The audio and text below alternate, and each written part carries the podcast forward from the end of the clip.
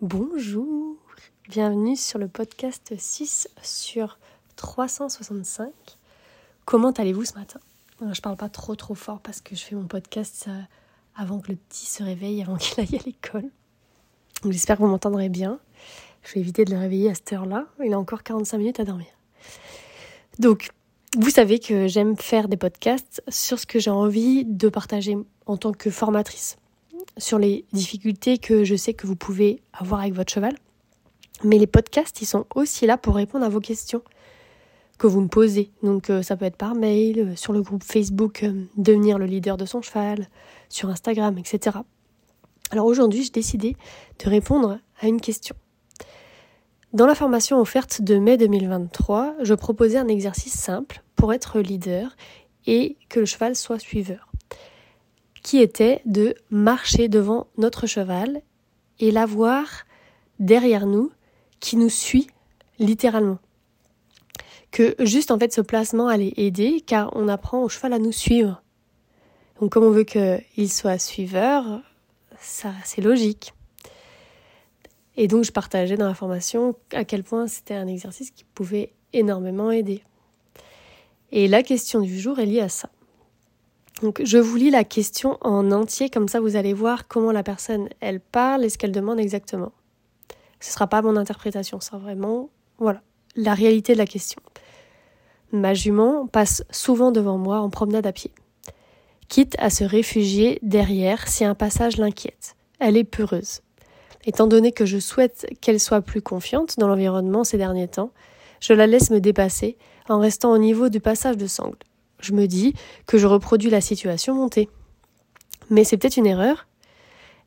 Est-ce que je dois vraiment être très ferme et lui demander de rester derrière moi systématiquement et tout le temps?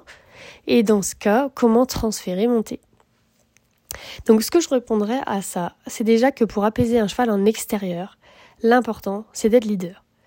Et donc l'exercice proposé est l'un des 400 exercices possibles pour devenir leader. Ça, vous savez, il y en a plein à réaliser, il n'y en a pas qu'un. Et donc, si on fait des maths, là, un exercice sur 400, ça fait 0,25% de leadership grâce à cet exo. Donc, même si on est 100% leader sur cet exo, sur un travail complet à réaliser pour être leader, ça fait que 0,25% de leadership, donc très peu, en final, pour apaiser son cheval. Et par expérience, c'est avec 70% de leadership qu'on a un cheval assez apaisé dehors pour être en sécurité. Avec 100% de leadership, on peut monter son cheval en totale liberté. On peut sortir à pied aussi en totale liberté, ce qui n'est pas évident parce qu'il n'y a pas de contact. Hein. donc être à pied en liberté, c'est encore plus dur que d'être monté en liberté. On peut aussi monter les chevaux traumatisés parce qu'on ça y est, on a passé 100% leader, mais pour devenir 100% leader d'un cheval traumatisé, il faut des années. Et on peut aussi euh, sortir avec les entiers euh, parce que certains entiers, euh, voilà, vraiment besoin d'être 100% euh, leader.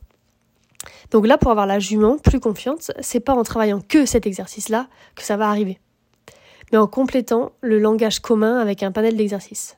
Donc déjà, ça c'est important à savoir. L'idée de se mettre de côté pour préparer le travail monté, elle est bonne. Et ça, moi, je le fais aussi. Par contre, il y a une nuance qui fait toute la différence. Je ne me laisse pas dépasser. Donc je suis devant par exemple, je suis en train de travailler devant, j'y arrive à être 100% leader devant, donc mon cheval me suit. Voilà. Donc il n'est pas en train d'essayer de me dépasser. Hein.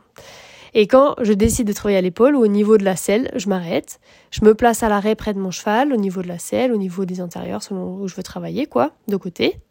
Euh, soit je prends les deux rênes, soit je suis à distance avec la longe, mais à ce niveau-là. Et quand je décide d'aller en avant, on va en avant. Donc je suis leader dans le début de l'exercice, là, c'est sûr, et décideur. Donc. Dernier point par rapport à cette question, c'est le dois-je vraiment être très ferme? En fait, pour moi, la fermeté, ça vient d'un manque de clarté de la communication au préalable. Ça peut venir aussi d'autres choses, euh, qui est donc du stress. Donc, c'est-à-dire que le cheval a appris, mais que là, comme il est hyper, hyper stressé, euh, on va lui mettre euh, un petit peu de fermeté.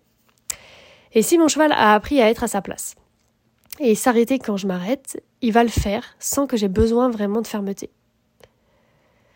Donc même avec un cheval qui est stressé, quand il connaît vraiment bien, euh, bah, du coup, on va mettre un tout petit peu de crescendo pour dire, hop, reviens dans ton corps, mais dès que le cheval, hop, revient dans son corps, il va le faire.